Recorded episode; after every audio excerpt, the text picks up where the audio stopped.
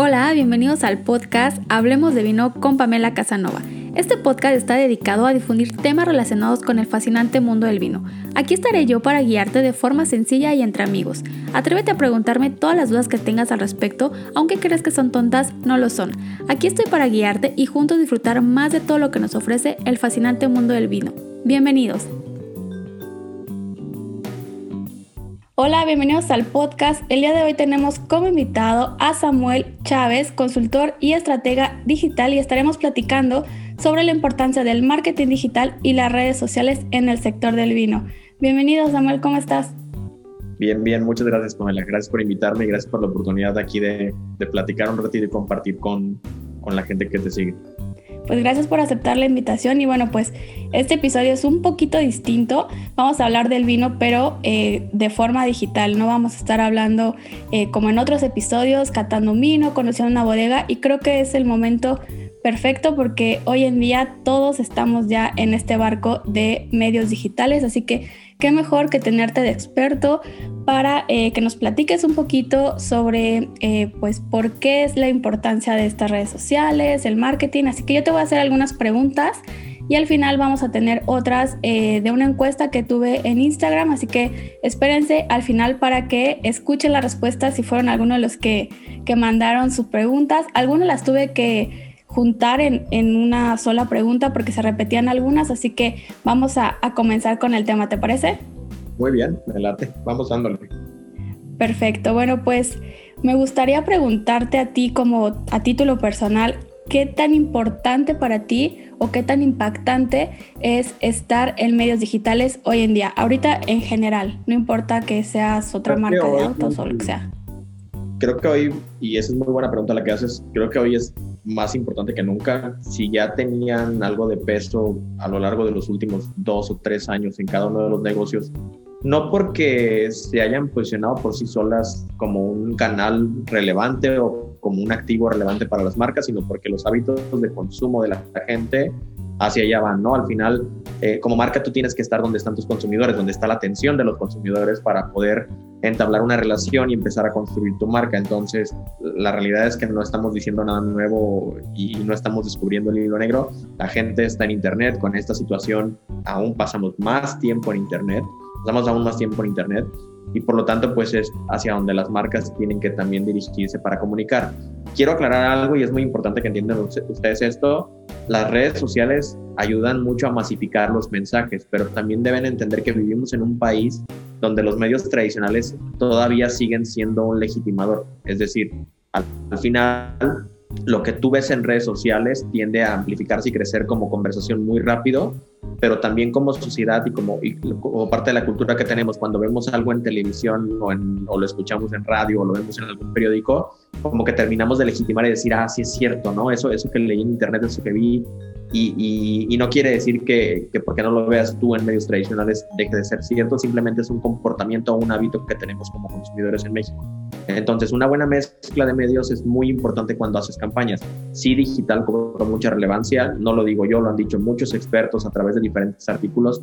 Los, e, este año crecimos lo que hubiésemos crecido en los próximos ocho, ¿no? Se adelantó muchísimo la curva digital y respondiendo a tu pregunta, pues para mí es digital. Si no, si no estás en medios digitales, y no estoy hablando de redes sociales, me refiero a digital en general, si no estás en digital, te estás perdiendo una oportunidad como marca de realmente acercarte a tus consumidores eh, de una forma muy distinta a la que se solía tener, ¿no? Donde el consumidor era un, un espectador pasivo y ahora se ha vuelto un, un espectador o un, un, activo incluso de la compañía porque puede recibir feedback en, en tiempo real. Claro, y ya que lo mencionas que se ha hecho pues este gran crecimiento de la curva, ya centrándolos un poco en el tema del vino, ¿también ha pasado lo mismo con las cuentas, con las marcas de, vino? ¿Han tenido este crecimiento?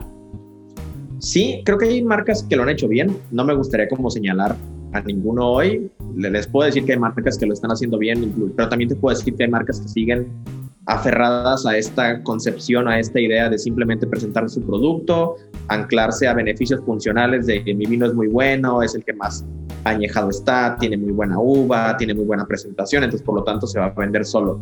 Y la realidad es que esas cosas están empezando a cambiar, ¿no? Como consumidores nos hemos vuelto un poco más selectivos, investigamos más.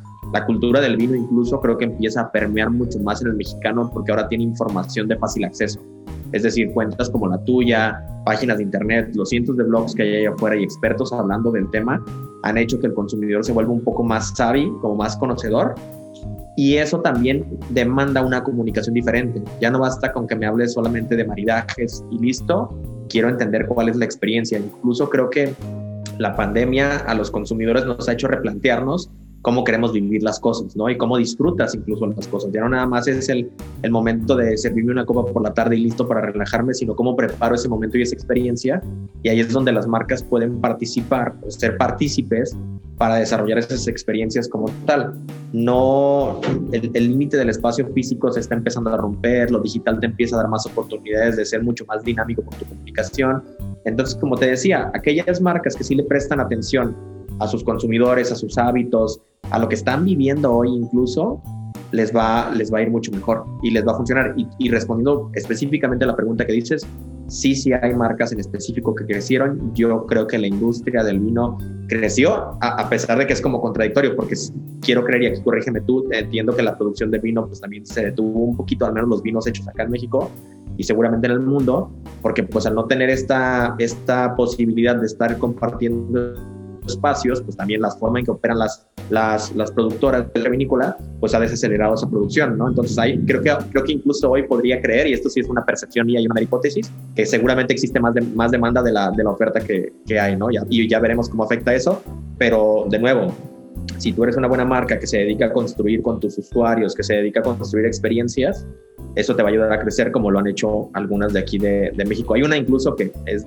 no son vinos como tal, pero es una productora que tiene 20, 25, 30 años, es más, antes de que yo naciera creo que ya había comerciales en televisión, de ahí de un actor galán de novelas, este, que ya, sí, ya sabrán mucho, los que están de mi época van a entender de quién estoy hablando y, este, y esa, esa marca lo está haciendo muy bien en digital, ¿eh? de hecho. Eh, lo que mencionabas que, bueno, pues hoy en día hay más demanda de lo que hay en la oferta, pues sí, obviamente se hubo muchísima reducción en la producción de, de vino, en específico aquí en México. Y no sé, yo creo que hoy en día es muy importante que las marcas, como lo has mencionado tú en tus redes, que ahorita las vamos a mencionar para que también te sigan, eh, que das muy buenos tips, yo te sigo ya desde hace varios tiempo, es el, hacer estas marcas un poco más humanizadas o estas cuentas tenerlas más humanizadas. Eh, bien lo mencionabas, que hay muchas marcas que se dejan eh, pues como, antes, de mi producto es bueno y pues eh, resaltar todas las características, pero no dar ese, ese plus. Y ya como consumidores pues buscamos como, a ver, pero que me hable la marca, ¿no? No quiero que solo me hable la imagen, la botella. Entonces creo que también es algo muy importante, ¿no? Bueno, eso es como desde mi punto de vista también como consumidor, eh, pues experto en el tema de vino y pues lo que voy aprendiendo también de, de, los consejos y tips que vas dando, el hacerlo mucho más humanizado. En mi caso, pues la cuenta pues soy yo, yo soy la marca, soy pues la persona, pero hay muchas marcas que también me di cuenta que en esta pandemia empezaron a humanizarse y creo que también les funciona eh, muy bien, ya empezaron a tener tal vez... Eh, no una persona, pero tal vez alguna animación o algo que medio le rompiera esta parte cuadrada de solo el logo, solo la botella o, cosas como muy institucionales. Y sabes qué, perdón que te interrumpa, porque quiero tocar un punto clave que acabas de mencionar, es el tema de, que las personas detrás de las marcas existen y, un tabú o una, un impedimento muy grande que tienen muchas marcas es que les da miedo poner personajes frente a la marca porque creen que el personaje va a rebasar a la marca en sí. Cuando eres una buena marca, y me voy a servir un poquito del vino y me voy a ejemplos de alcohol, como un Johnny Walker, por ejemplo, como un, el tequila de George Clooney en su caso, ¿no? Al final, ese tequila, si mal no entiendo, él ya lo vendió. Y la marca le sigue yendo muy bien en resultados al final. Y son personas, estoy hablando de personajes. Johnny Walker tenía actores muy, muy buenos. De, en su momento eran actores muy famosos a nivel global por las series que hacían. Y jamás esos personajes han rebasado la, el hito, la leyenda que es, que es la marca. Me explico, cuando tú tienes una marca bien construida, no tienes por qué tenerle miedo a tener embajadores. Lo que sí es importante es que elijas o seas muy selectivo con esos embajadores porque sí tienen que representar tus valores, tienen que representar la actitud de tu marca, el espíritu que tiene esa marca hacia el mundo, cuál es el propósito que tienen y eso se tiene que compartir, ¿no? Pero cuando tú encuentras un muy buen embajador, te puede ir muy bien. De hecho, hay un tequila, y perdón, perdón, soy muy malo para estas cosas, de verdad, y me disculpo con todos los que están escuchando, pero hay un tequila por ahí de Luis Gerardo Méndez, no sé si lo ubiques al actor este de Nosotros los Nobles, Cuervo y, y Cuervos y demás. Hay un tequila, busquen el comercial del tequila donde está, no puedo recordar el nombre del tequila, de verdad, y ahí sí lo lamento mucho porque, porque lo he visto una vez y le puse atención así muy rápido, pero es tan bueno ese comercial justamente porque se centra en contar una historia y el producto se menciona al inicio del comercial y está ahí implícito en lo que van a ver en ese comercial, pero te atrapa tanto la historia que, que te olvidas de eso un poco y sí se te queda en la mente. Al final, a lo mejor no recuerdo yo el nombre de la marca porque me hace falta que trabajen conmigo más un poco de repetición con el mensaje para que se me quede el nombre. Ya me acordé. El tigre se llama, si no me equivoco. Ojo de tigre. Y justo es, es un mezcal. Ese, en la división, sí, es el mezcal de, de, Luis Tienes toda la razón. Pero lo importante que se tienen que trabajar un poquito más conmigo el tema del posicionamiento porque he visto una vez el comercial, pero se me hizo tan padre que incluso hasta se mofan un poco del cliché de los comerciales tradicionales de los otros mezcales en México, porque sí es cierto, es, es como una repetición de lo mismo, ¿no? Y, y, muchas veces la industria del alcohol, del vino, cae en esos clichés, como el de, pues es que me voy a la segura, sé que este anuncio yo me dices vino y perfectamente puedo pensar en un anuncio donde está una copa así inclinada como de lado, se está sirviendo, se ve el vino y la consistencia ahí bailando en la copa y luego me puedo imaginar que hacen un close, un, un, zoom out y se ve una pareja súper enamorada y eso, esa es la concepción que yo tengo de los anuncios de vino porque es lo que me tocó ver mientras yo crecía y es lo que sigo viendo con las marcas que yo consumo. Pero justamente a eso me refiero, a lo que estabas mencionando. Cuando tú humanizas la marca, te da la posibilidad de verte vulnerable, de mostrar procesos, de ser real y no nada más estar mostrando la perfección y el beneficio funcional de tus productos como tal.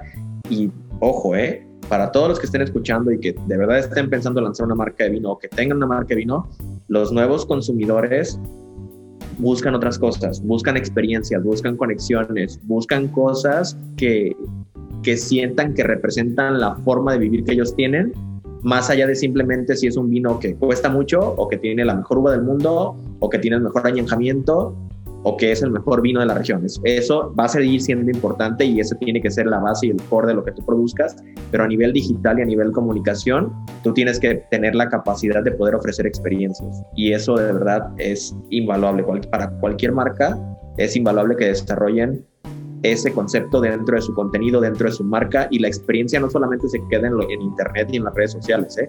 la experiencia tiene que ir de punto a punto, desde que tú lo ves en digital a través de un anuncio, tienes contacto con las redes sociales, con la página web, hasta que compras el producto y lo estás consumiendo y la, la experiencia postventa. Entonces sí nos empezamos a volver un poco más exigentes y, y de nuevo, ese punto que tocas de humanizar, sí me pareció importante que lo entiendan y señalarlo para que les quede muy claro es importantísimo. Si no van a poner caras, como decía Pamela, pueden meter ilustraciones donde se vean eh, elementos humanos, motion graphics también, que ahora están estos videos súper de moda y se pueden utilizar. Pero en la medida de lo posible, pues sí, muéstrense. O sea, a mí me encantaría, por ejemplo, de las marcas de vino que yo sigo, conocer quiénes están detrás, quién es el productor, quiénes son los que están en, en, el, en, el, sitio de producción, cómo trabaja, cómo, o sea, todo ese proceso es muy artesanal, que esa es otra cosa que no entiendo, o sea, si si lo transmitieran más, créeme que la tienen tan fácil y, a veces me parece complejo el por qué no sucede, ¿no?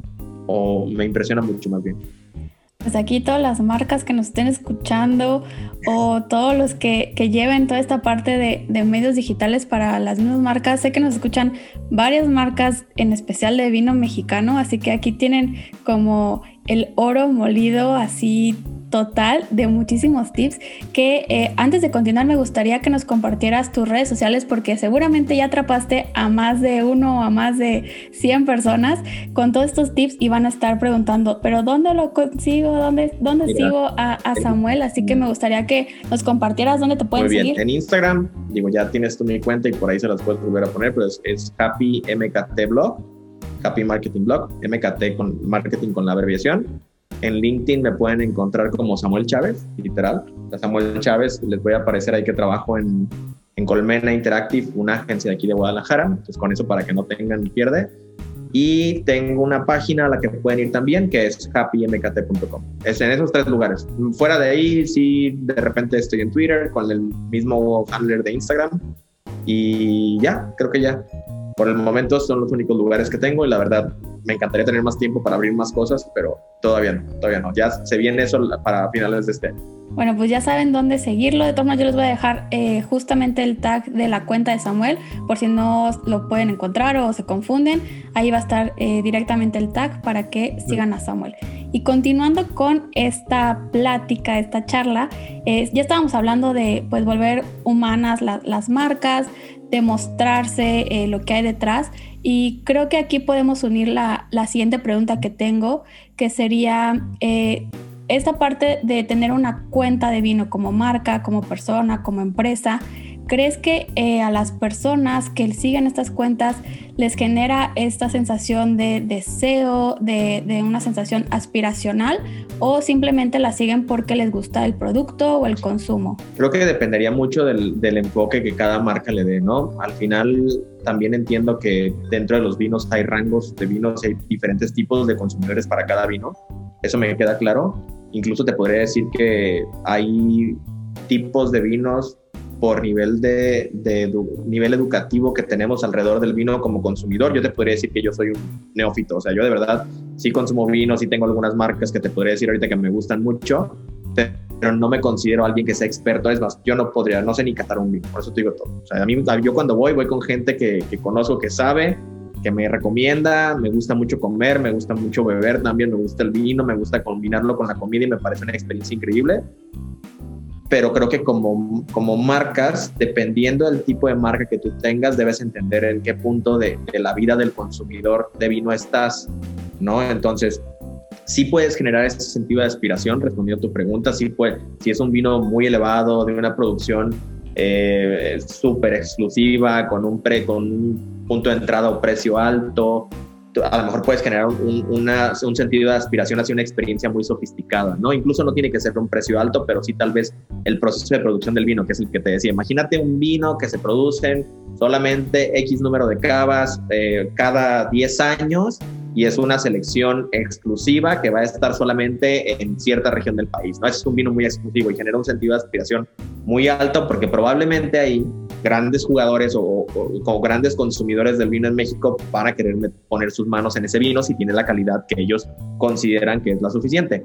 Pero el sentido de aspiración no solamente va de cara a las experiencias exclusivas, también puede ir de cara a gente que se quiere introducir en la cultura del vino, que no entiende cómo hacerlo, que no sabe con qué combinar los vinos, ni sabe para qué, o sea, no, por ejemplo, diferenciación entre vinos blancos, tintos, para qué tipo de, con qué tipo de comidas los puedes maridar, con cuáles van mejor, incluso el tema de quesos y demás, ¿no?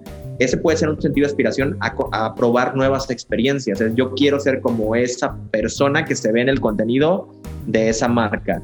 Yo soy una persona que está evolucionando en su vida y estoy en un momento de vida en el que quiero dar ese siguiente paso hacia hacerse más sofisticado. Entonces, sí, sí se puede generar un sentido de aspiración, pero hay que tener muy claro a qué tipo de consumidor vamos para desarrollarlo de buena manera. Si, si esa era la, la, la pregunta, te puedo decir que sí. Y no ah, mencionaste otro punto, ¿me lo podrás recordar, por favor? Eh, puede ser aspiración o deseo. Esa es la otra. El tema del deseo, que me parece, por, por eso quería recordarla, el tema del deseo hacia la compra de un producto viene a través de la experiencia que yo te mencionaba. El producto, no, no podemos olvidar, y eso es muy importante que lo recordemos como marcas, los productos son herramientas hacia ciertas experiencias. Un vino, un teléfono, cierta computadora, cierto restaurante, es el vehículo hacia una experiencia y el, el vino no es diferente. Entonces, ese nivel de deseo puede crecer de acuerdo al, a la recompensa inmediata que me prometes dentro de tu comunicación. Si tú me dices, incluso tú lo puedes ver, las grandes marcas a nivel mundial con los vinos no te ponen la botella y listo, ¿no? Te ponen la botella, hay un entorno, hay un mood, hay un ambiente que se prepara alrededor de todo eso y al final hay una historia que contar. Y el, y el, el, vino dentro de esa historia es parte de, o es uno de los vehículos para que esa experiencia sea una experiencia exitosa, para que esa historia llegue a un buen fin, ¿no? Entonces, sí, sí, sí tener claro que sí se puede generar deseo, sí se puede generar sentido de aspiración, pero hay que construirlo a través de historias que conecten con esa persona que está del otro lado. Por eso, de nuevo, para cualquier marca, ¿eh? olvidémonos de esta industria, cualquier industria es súper importante y hoy más que nunca entender en la mayor medida posible a los consumidores. Cómo se comportan, dónde consumen información, en qué medios navegan, para qué están navegando ahí, qué clase, qué contexto hay alrededor de esa experiencia cuando estén ellos navegando, qué es lo que están buscando, si estamos interrumpiendo su, momento de entretenimiento o no, si realmente en ese momento están buscando vinos. Hay muchas cosas que considerar, pero yo les podría decir que pueden empezar por simplemente sentarse el día que tengan la oportunidad y siempre que puedan háganlo de verdad cada que tengan expos, cuando volvamos un poquito a, compartir espacios, cuando tengan expos, cuando vayan a restaurantes, de verdad tómense el tiempo de platicar con algún consumidor, porque eso nos va a ayudar a entender muchísimo cómo es que viven ellos su marca. Y eso es lo más importante, porque luego sí tendemos a tener ceguera de taller bajo los comentarios de estos intermediarios que tenemos como distribuidores y demás, que tampoco están mal, ¿eh? seguramente son expertos y saben mucho más que yo de la distribución de un producto o una marca, pero no hay nada mejor que palpar el mercado de primera mano, que de hablar con tus consumidores y poder entender qué es lo que les interesa a ellos para desarrollar y construir alrededor de esas cosas cuando tengas la posibilidad como marca. Perfecto. Y entonces, entendiendo este tema o este punto de, que las marcas, eh, personas, todas estas cuentas deben de, tener pues muchísimo más atención a, a cómo sus consumidores viven y tienen esta experiencia. A raíz de esto, ¿crees que se pueda lograr tener un concepto de hacer viral su producto o tendrían que trabajar un poquito más en, alguna estrategia, en alguna técnica para poder tener este concepto de, pues, viralizarlo en el, en el buen sentido, o sea, que llegue tal vez a muchísimo más personas, eh, que tal vez sus números de venta, de seguidores eh, crezcan. No, por supuesto que se puede, mira, yo, yo justamente, lo platicábamos al inicio de esta, de esta conversación, y te lo decía yo, cuando tú tienes un buen concepto, y un concepto siempre que tiene que estar anclado de un insight, de un dato clave de la población general a la que te quieres dirigir, ¿no? Un dato clave es a, a todos los mexicanos en específico les encantan los vinos, que sean más, voy a decir una barra basada, suaves de sabor, ¿no? Porque no estamos acostumbrados a vinos con sabores más fuertes. Yo, los, yo todo esto lo estoy inventando, son hipótesis, ¿no? Pero si entiendo eso, la construcción de mis historias tiene que ser alrededor de eso, experiencias para principiantes, gente que no tiene la cultura, que vamos entrando. Incluso puede haber marcas que lo tomen desde el lado más humorístico, por decirlo de alguna forma, y a lo mejor pueden representar en su comunicación situaciones chuscas de las personas que consumen vino por primera vez, ¿no? a lo mejor que te equivocas y llegas a un restaurante y quieres verte muy sofisticado y terminas pidiéndole de una forma que la verdad hasta el mesero se termina riendo de ti, pero es, eso es una forma pícara o, con esta picardía mexicana de ver las cosas, ¿no? Ya hace ratito platicábamos y ya después no sé si lo vas a mencionar, pero me mencionabas una marca que venía de otro país, que logró tener una muy buena penetración en el mercado porque justamente se ancló a un, a un insight del mexicano, que al mexicano le gusta utilizar groserías mientras está hablando y es parte de su lenguaje o slang en algunas plataformas y aprovecharon eso para amplificar el alcance y, la, y el posicionamiento de su marca. A eso me refiero, sí, sí se puede, sí es posible siempre y cuando tengas un buen concepto detrás de la marca y los conceptos se tienen que construir anclados a esos insights.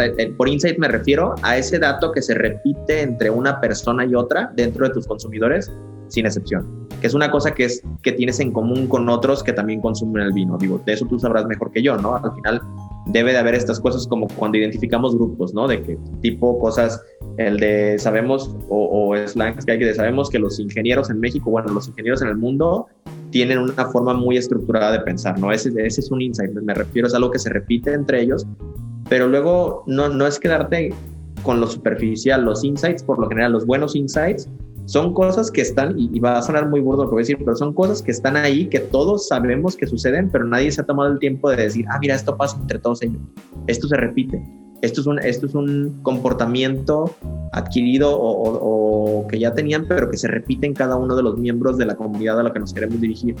Cuando tienes eso, créeme que hacer una campaña, desarrollar un concepto, hacerlo viral, va a ser la cosa más fácil. Y además, si lo combinas eso con un súper buen producto que de verdad está validadísima la calidad, olvídate, te vas para arriba muy rápido, creces mucho. Y normalmente los insights o muchos de los insights tienen que ver con cuestiones sociales o de comportamiento humano. Entonces, todavía te anclas más al consumidor porque estás apelando a ese lado humano. Y, y, eso, créeme que ninguna campaña, ningún presupuesto te lo va a poder quitar. Y hay muchas marcas en México que ya lo hacen, ¿eh? Incluso por ahí esta marca de delivery Rappi, no he visto esta campaña que tienen en YouTube donde se mofan de un chorro de situaciones de cuando vas a pedir comida en casa o que no, por ejemplo, hacen como parodias de los domingos que no quieres salir a ningún lado y entonces Rappi te salva la vida, ¿no? Entonces, es, ese esos son insights que ellos detectaron a través del análisis de sus consumidores y entendieron por qué la trataron de entender por qué la gente pedía comida a domicilio. Lo mismo debe de existir en la industria del vino. Tendrá que haber esos datos muy puntuales o esas cosas muy características que alguna marca podría explotar en su comunicación. Creo que les estás dando demasiada información para que se pongan las pilas ahorita que estamos iniciando el año con, con su estrategia de, de, de, medios digitales, de campañas, de, de, todo lo que tengan que hacer si no lo tienen planteado todavía o están en el momento de hacer un reajuste. Creo que los que nos están escuchando les puede servir muchísimo para hacer este ajuste. Estamos, estamos y están en muy buen momento para, para hacer estos cambios. Y, decirles a los que están escuchando que no solamente funciona esto para campañas de comunicación, ¿eh? funciona también para innovar dentro de las industrias. No, no recuerdo el nombre, pero creo que en España hay un, y a lo mejor tú lo vas a conocer, seguramente tú lo vas a recordar más que yo, digo que yo soy malísimo para los nombres. Hay una empresa es una compañía que lo que hizo fue descentralizar, un poco, bueno, cambiar un poco la forma en que funcionaba la industria del vino.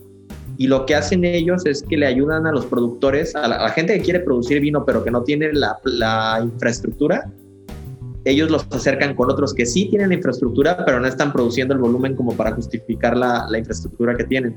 Entonces son como bodegas compartidas, es como una economía colaborativa son, cooperativas, no, no recuerdo el nombre, pero España generalmente funciona por, funciona, perdón, por medio de, muchas cooperativas.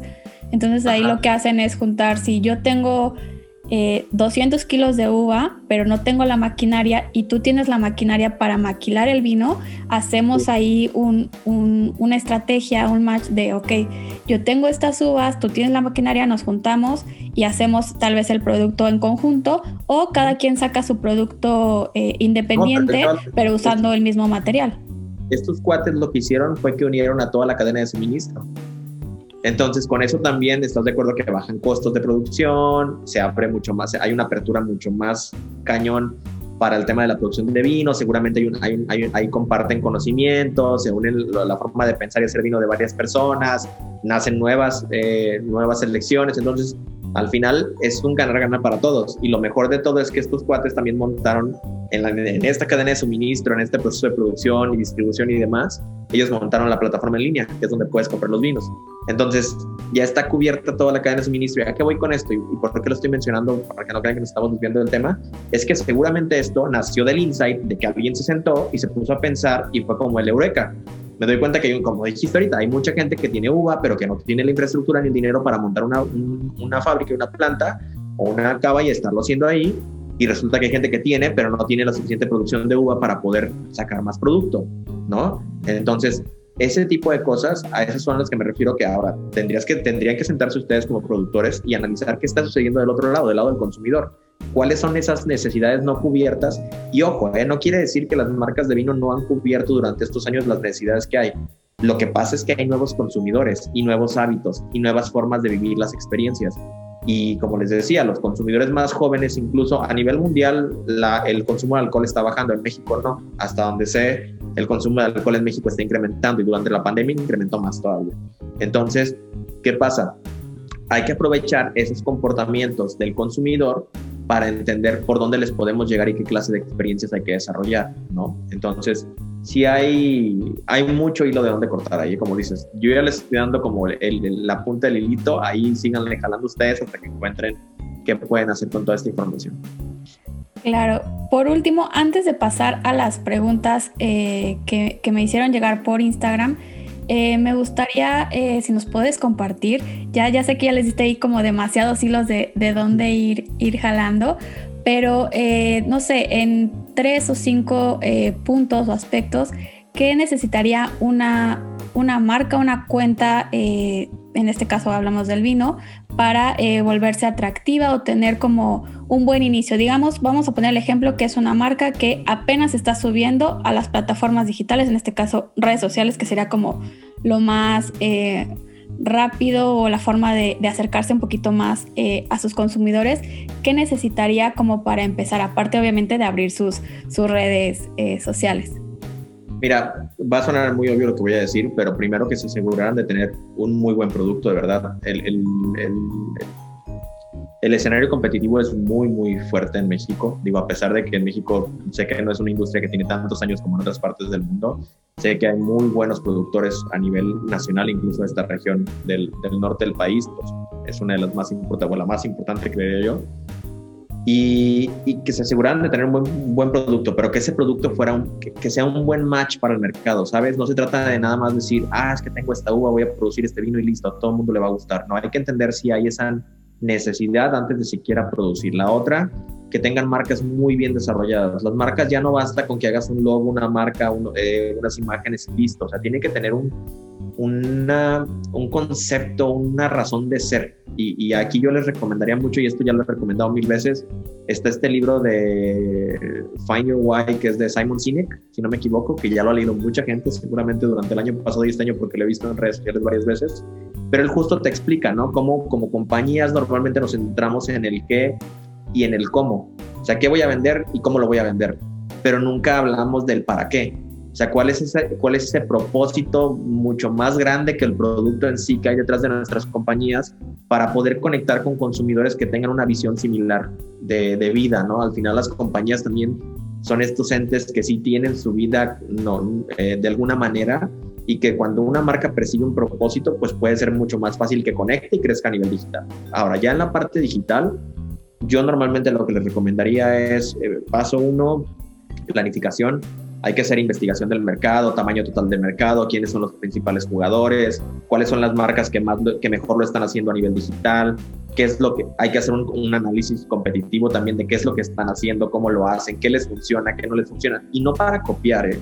no es para copiar, es para entender dónde están las oportunidades, es ver esos pequeños huecos que están dejando los grandes jugadores del, segmento, dónde están esos pequeños huecos para yo como marca un poco más pequeña, a lo mejor meterme ahí, construir una comunidad desde ese, desde ese terrenito pequeño y luego irme fortaleciendo en otros pequeños terrenos hasta el día que tenga la suficiente fuerza para competir con alguna marca más grande porque es una realidad y, sucede mucho. Mira, los mercados o, en los modelos de negocio, si nace un mercado, empieza a evolucionar ese mercado, luego madura y luego hay un declive natural, ¿no? O sea, es la vida o, el ciclo natural de las marcas. Nacen, evolucionan, empiezan a crecer. Ahí cuando tú eres un producto tan nuevo, tan diferenciado, normalmente eres el único en ese momento, pero cuando empieza a evolucionar y a crecer ese mercado, empiezan a llegar nuevos competidores que, que les gustó tu idea, que tienen el capital para echarla a andar y empiezan a hacer algo como tú. En ese inter tú tienes que construir mucha marca. O sea, si tú eres un producto hoy que no se esté haciendo en ninguna otra parte del mundo, o en México por lo menos, tienes que aprovechar para contar esa historia y para anclarte a algo que es un propósito más grande que tu producto. Algo con lo que la gente se identifique para que tú puedas construir marca y cuando el mercado llegue a su madurez o cuando tu producto, tu segmento de producto llegue a su madurez, tú no tengas que competir como lo hacen otros por precio o, o, a billetazo con marketing también, ¿no? Que eso es lo que luego sucede cuando los mercados maduran.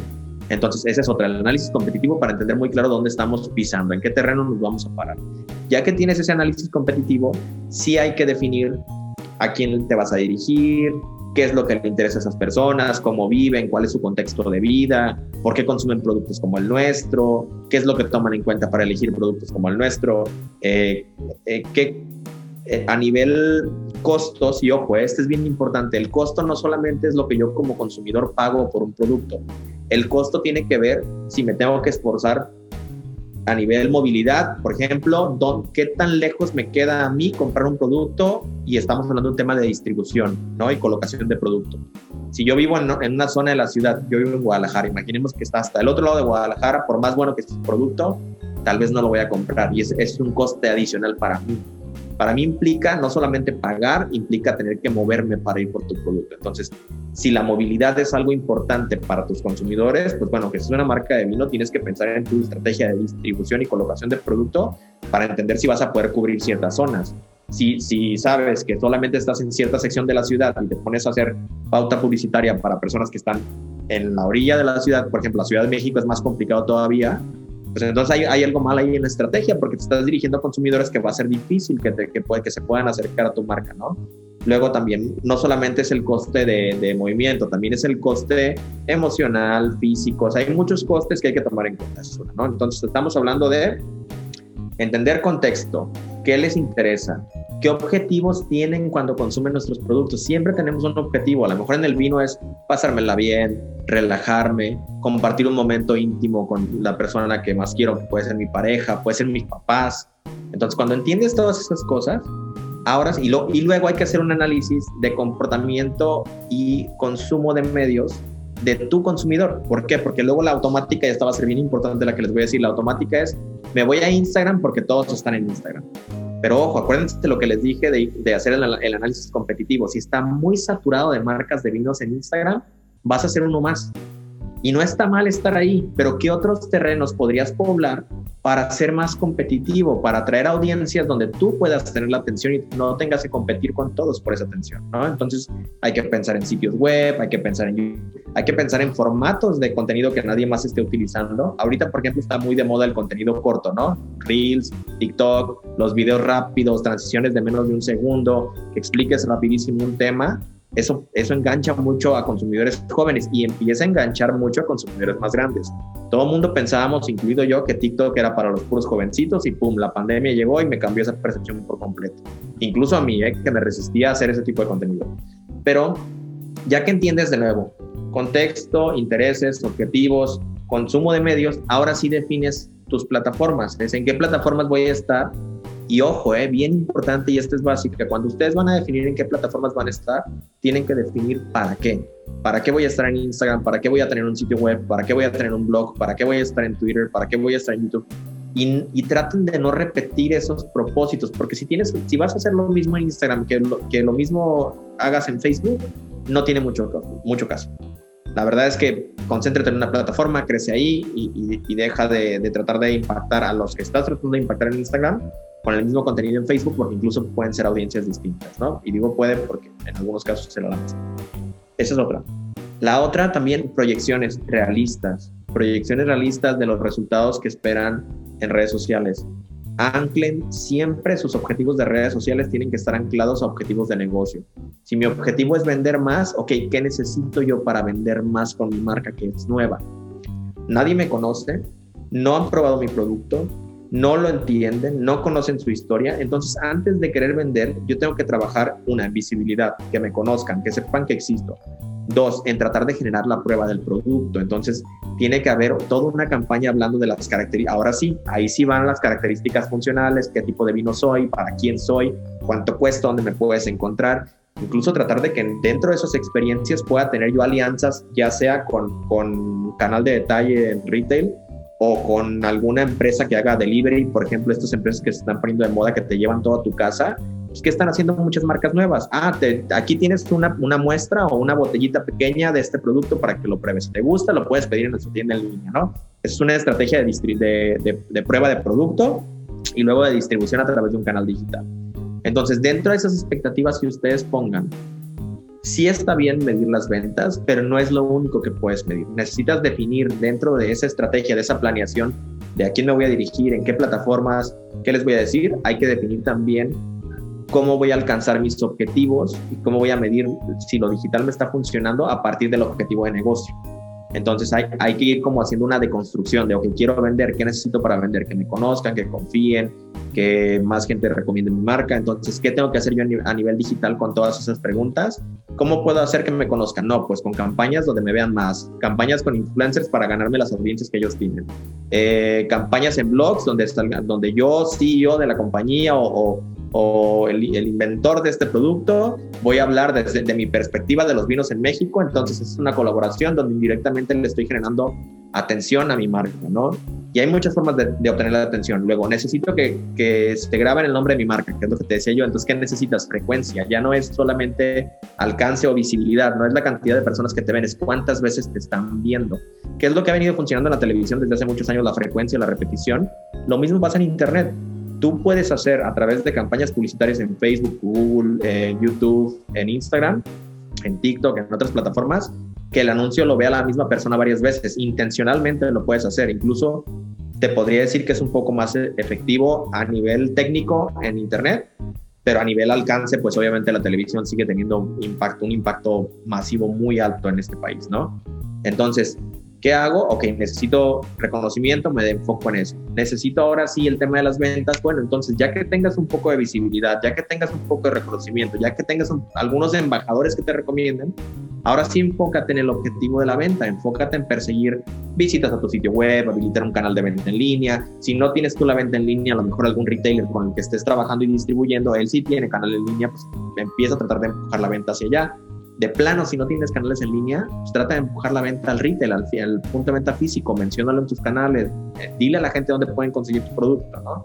Entonces hay, hay muchas formas de, de hacer las cosas, pero yo te diría, resumiendo, audiencias, definirlas muy bien, entender su contexto, definir muy claro en qué plataformas vas a estar y con qué objetivos, definir qué vas a decirle a, ese, a esa persona. Una vez que entiendes su contexto, cómo se comporta, qué le interesa, puedes definir de qué le puedes hablar. Ese análisis competitivo que es bien importante y luego la definición de objetivos realistas. No es voy a crecer un 500% porque sí, es tamaño total del mercado, crecimiento del año anterior a este o años anteriores de ser posible, eh, soy una marca nueva, cuánta, cuánta participación quiero ganar y la más importante que esta va la mejor. Muchas marcas le invierten mucho al desarrollo del producto, pero y yo entiendo que llegan ya muy desgastados al tema de ya mercadear sus productos y con pocos presupuestos pero luego también le aprietan demasiado y es como de, híjole, no puedo invertir tanto en marketing porque bla, pero quieren ser la mejor marca y posicionarse rapidísimo. La verdad es que las cosas cuestan. Sí hay muchas formas de conseguir los objetivos cuando no tienes presupuesto, pero entonces tienes que entender como, como dueño de marca que te va a llevar tiempo y que te va a llevar inversión, tal vez no de dinero, pero sí de tu propio tiempo, de ir a foros, de ir a entrevistas, de buscar estos espacios como lo que tú haces, de buscar entrevistar a personas relevantes de la industria para que puedan hablar de distintas cosas y entre ellas de tu marca. Entonces, si no vas a invertir monetariamente, vas a invertir tu tiempo y eso hay que hacerlo. Entonces, básicamente yo es el resumen que les haría. Ya de cuestiones técnicas de las plataformas y qué funciona, qué no funciona, se los digo fácil. En Instagram son carruseles y reels, no hay de otra. Los videos funcionan, sí, los posts estáticos de una imagen funcionan, sí, pero lo que más funciona hoy son carruseles y reels. ¿Por qué? Porque es contenido educativo y es contenido yo lo mencionaba el otro día en un post, es contenido snackeable, ¿no? Como, como snacks, como, como estas pequeñas indulgencias que tú te puedes permitir a lo largo del día. Lo mismo pasa con el contenido. Cuando quiero ver contenido, quiero ver contenido fácil de consumir porque ya estoy muy cansado de estar todo el día en la computadora. Entonces, si buscan esto, funciona así.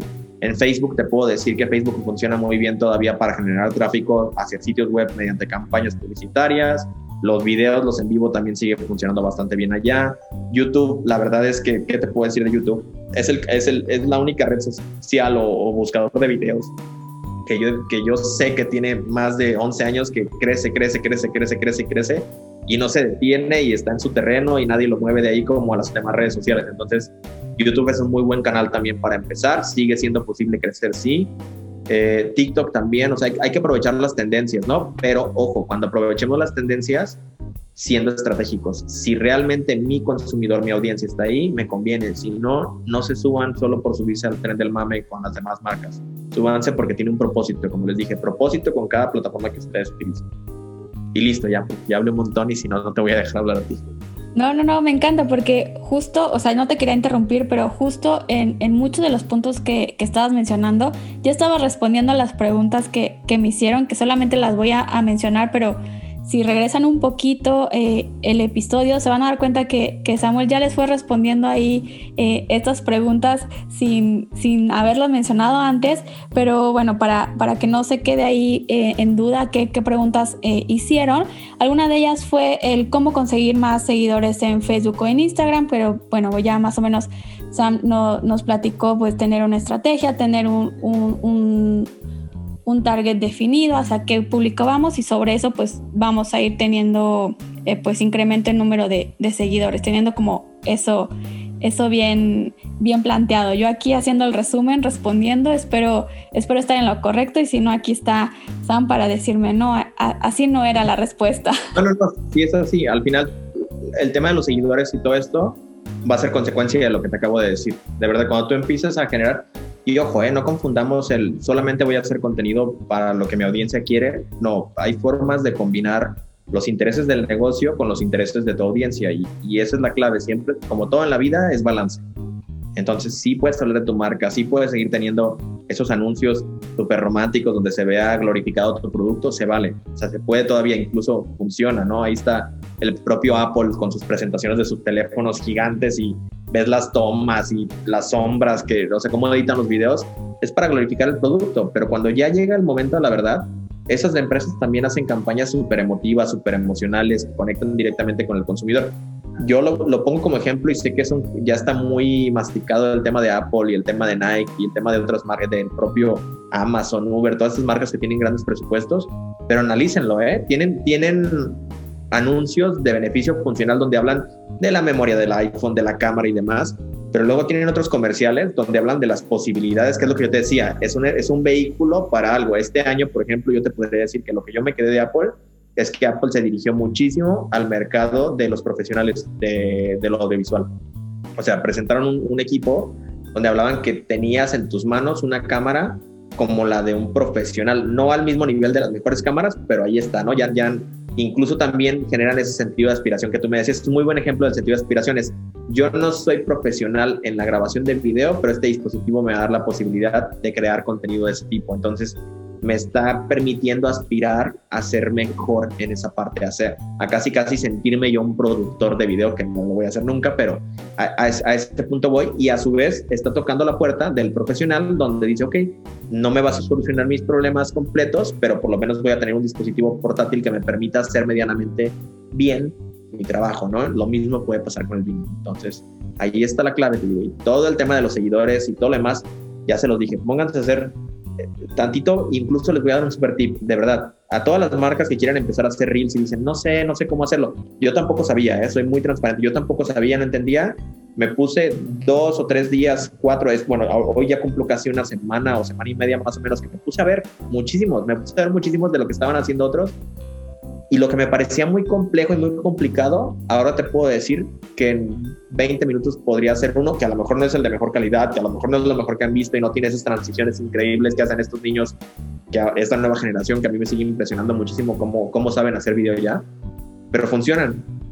Pero funcionan porque justamente yo me clavo en ofrecer lo que creo que mi audiencia necesita. La mía necesita herramientas, aplicaciones, cosas que le simplifiquen la vida, cómo hacer contenido más fácil, no tener que invertirle tanto tiempo. Pero eso es algo que yo he aprendido con los años, con la experiencia y con el análisis de mi audiencia. Ustedes marcas, analicen qué es lo que necesitan sus audiencias y listo. Perfecto. Eh, otra de las preguntas, eh, creo que aquí muchos y también me incluyo, yo ahorita ya más o menos voy entendiendo también a, mi audiencia, pero em, fue una, una pregunta que, que, mencionaron, que si era muy importante tener demasiados posteos o centrarnos más en la calidad, tal vez postear, eh, mencionan aquí una o dos veces a la semana o estar posteando diario, digamos que saturar nuestras redes o enfocarnos más en nuestra calidad. Yo te podría decir que no, ni una ni la otra. O sea, no hay una respuesta correcta para esta pregunta. La realidad es que debes de postear tanto como puedas a un buen nivel de calidad. Y la calidad no tiene que ver solamente con la calidad de la imagen o la calidad de la edición. La calidad tiene que ver con el valor que la información le va a aportar a la persona que está del otro lado. Y ese valor no lo puedes medir a menos que los entrevistes, que los conozcas, que, que te metas en esa audiencia y que lo vivas. No es nada más ponerte los zapatos del consumidor, es platicar con ellos para de verdad entender sus necesidades. Entonces, si tú puedes hacer un post diario o dos de muy buen contenido que aporte mucho valor, pues es obvio que vas a crecer mucho más rápido. Pero si no puedes mantener ese ritmo, entonces no te conviene. Les voy a explicar por qué. No solamente es Instagram y todo este rollo de los algoritmos y, y todas las demás plataformas, ¿no? Cuando tú empiezas con un ritmo de todos los días producir mucho contenido y luego lo abandonas, esa es una señal errónea para la gente que te sigue, porque ellos van a seguir esperando que les entregues ese mismo nivel de compromiso, ese mismo nivel de contenido, esa misma cantidad de piezas, porque por eso te empezaron a seguir, porque eras una fuente de información confiable a la que podían acudir todos los días. Entonces, toda esa audiencia que, que, que, que, que amasaste, pues va a decir, chin, ya no publica tanto, ya no lo veo, ya no veo sus publicaciones, van a empezar a dejar de interactuar y por lo tanto ahora sí, los algoritmos, la plataforma van a decir, bueno, a este usuario ya no le interesa más tal cuenta. ¿Por qué? Porque ya no la ve, ya no interactúa con ella, las pocas veces que lo ha visto ya no siente esa conexión, ya no hay esa construcción de comunidad y listo, se va. Entonces de nada te sirve. Y por el contrario, si pueden hacer una pieza a la semana, una muy buena pieza, es bueno. Hagan una pieza a la semana. Yo en lo personal les diría, de nuevo, balance si pueden hacer, empezar con dos o tres posts por semana, tratar de utilizar un poquito más todas las partes que una plataforma te permite, y no solamente hablo de Instagram, ¿eh? Facebook, YouTube y demás. YouTube también tiene stories, o no, no se llaman stories necesariamente, pero es un formato similar, tiene los videos, tiene anuncios, tiene otras cosas. Instagram en su caso pues tiene Reels, IGTV, video, stories, eh, posts normales, eh, imágenes estáticas, posts en carruselos, hay muchos formatos si tú puedes encontrar dos o tres formatos que te permitan irle variando dentro de la plataforma, tu comunicación va a ser más dinámica. Y si, si puedes mantener ese ritmo de dos o tres publicaciones por semana, pues mejor. La realidad es que no hay una respuesta. Lo que, la respuesta sería, cualquiera que sea el ritmo que elijas, tienes que ser constante. Es todo. Constante en la entrega de material, de contenido y constante en la entrega de valor. No es de, no, no puede ser el de se me ocurrió hoy hacer algo muy simple y no aporta valor, pero a mí me gusta y lo voy a publicar. Y se los digo ¿por qué? porque yo siempre que tengo consultoría con alguien o que me siento platicar acerca de este tema, se, se, los he dicho, cuando tú dejas la publicación de tu contenido a la combustión espontánea, es decir, a publicar lo que se me ocurra hoy, no es que esté mal, el problema es que puedes caer en una situación en la que no se te ocurra nada lo suficientemente valioso para tu audiencia. Ese es el riesgo. Entonces, cuando inicias, sobre todo, que esto es un consejo para los que van a iniciar con sus marcas, cuando tú inicies, trata de hacerlo, pero hazlo, eh, ¿cómo decirte? Planificado, que tengas este calendario, que, que, hagas estas cosas que te recomiendan un montón de expertos allá afuera, que se de planifica, ten aplicaciones para planear tu feed, tu contenido. Eso de inicio sí háganlo con el tiempo van a desarrollar la habilidad de poder hacer contenido más rápido. porque entre más haces contenido, más investigas, más vas aprendiendo, te vas empapando y entonces se vuelve como una, como una actividad más de tu cuerpo, como un, miembro más de tu cuerpo que te va a permitir hacer las cosas muy fácil. Pero eso viene con el tiempo, eso no, no está al inicio. Entonces, contestando a tu pregunta de nuevo, no hay una frecuencia exacta, lo que te podría decir es que hay consistencia y constancia. Y eso, háganlo así y les va a ir bien. O sea, de verdad sí traten de estar presentes. Tampoco les digo que no hagan nada, no hagan un post a la semana, de verdad no se queden con eso. Traten de estar en los stories. Si no pueden hacer todos los días posts, a lo mejor stories sí, porque es un formato que te permite, te da mucha flexibilidad. Hagan un poco más de reels y con dos o tres, cuatro veces que estén por semana en la plataforma basta. Perfecto, creo que todos estos tips y todas estas preguntas que, que tuvimos ahorita eh, en este episodio creo que a muchos ya les dio demasiadas ideas y seguramente están ahí tomando nota y si no pues le ponen pausa y van aplicándolo en su estrategia. Así que creo que las demás preguntas ya sería un poco redundante porque ya las mencionaste implícitamente en toda esta, esta charla. Así que bueno, pues no me queda más que darte las gracias Samuel por compartirnos toda esta información que eh, vale oro. Yo les recomiendo que lo guarden, que lo escuchen muchísimas veces y que lo sigan eh, a Samuel en sus redes porque diario casi está compartiendo tips, eh, las nuevas tendencias y aparte como creador de contenido te ayuda muchísimo a, saber de nuevas aplicaciones que yo ahí siempre voy a buscar ahí a, Samuel en redes sociales así como cuál es la tendencia, qué es lo que está haciendo, eh, cómo se hacen los reels ahora, toda esta parte eh, nueva que tampoco sabía al 100%, así que les va a servir muchísimo seguir a Samuel, hagan caso a todos estos puntos importantes que, nos compartió hoy. Y bueno, pues creo que no nos queda más que, que subirnos a esta tendencia de, redes sociales, tener constancia, paciencia, porque esto no va a ser eh, un crecimiento muy rápido, así que hay que tener constancia, paciencia, entusiasmo y pasión por lo que queremos hacer, porque si no nos vamos a desesperar muy, muy rápido si no vemos un, un resultado eh, inmediato. Así que creo que por mi parte ese sería como un mini resumen de, de todo lo que Samuel nos compartió. Y bueno, pues nada más te quiero dar las gracias por, por acompañarnos y pues nada, muchísimas gracias por estar aquí. No, hombre, gracias a ustedes, que no es fácil aguantar a alguien hablando una hora. Los que estén hasta que, hasta que lleguen a este momento, que es el, el, final, de verdad, muchas gracias. Espero que les, que les sirva lo, lo que platicamos y lo que compartimos. Y, y al contrario, ¿no? Que, que, como bien les dijiste, es un tema de constancia y mucha pasión por lo que haces. Yo creo que cuando algo te apasiona, es muy difícil que te desesperes eh, y, la poca frustración que te pueda llegar probablemente sea justamente por esa pasión y, ese, ese ímpetu que tienes porque las cosas salgan bien, ¿no? Pero aquí es cuestión de constancia, eh, cultivarse, crecer y, mucha pasión para que las cosas eh, lleguen a buen puerto. Y, cuando tienes sobre todo pasión, créeme que, que lo demás va llegando de, una forma u otra, ¿no? Entonces, gracias de nuevo, gracias por el espacio y pues listo, ¿no? A sus órdenes para lo que necesiten, ya les dejamos por ahí en mis redes, no solamente a mí, también yo les diría que sigan a, Pamela, a los, que, a los que lo escuchen por parte de mi audiencia y que no la sigan todavía porque probablemente lo voy a compartir cuando esto salga. Les recomiendo mucho seguirlas si quieren aprender más de vino, si quieren justamente son como yo neófitos y no quieren luego eh, pasar penas ahí en, algún lugar, créanme que, es, créanme que es un buen lugar al, cual acudir para aprender un poquito más acerca de este tema. Entonces, gracias a ti Pamela y pues estamos en contacto. Muchas gracias Samuel, que estés muy bien, te mando un abrazo. Gracias. Y esto ha sido todo por el tema de la semana. Me gustaría leer sus dudas o comentarios y por supuesto de qué otros temas les gustaría que platiquemos. Nos escuchamos la próxima semana. Los invito a que me sigan en redes sociales en donde seguimos en contacto. En Instagram me encuentran como Pamela Sommelier y en Facebook como Pamela Casanova Sommelier. Vino abrazos.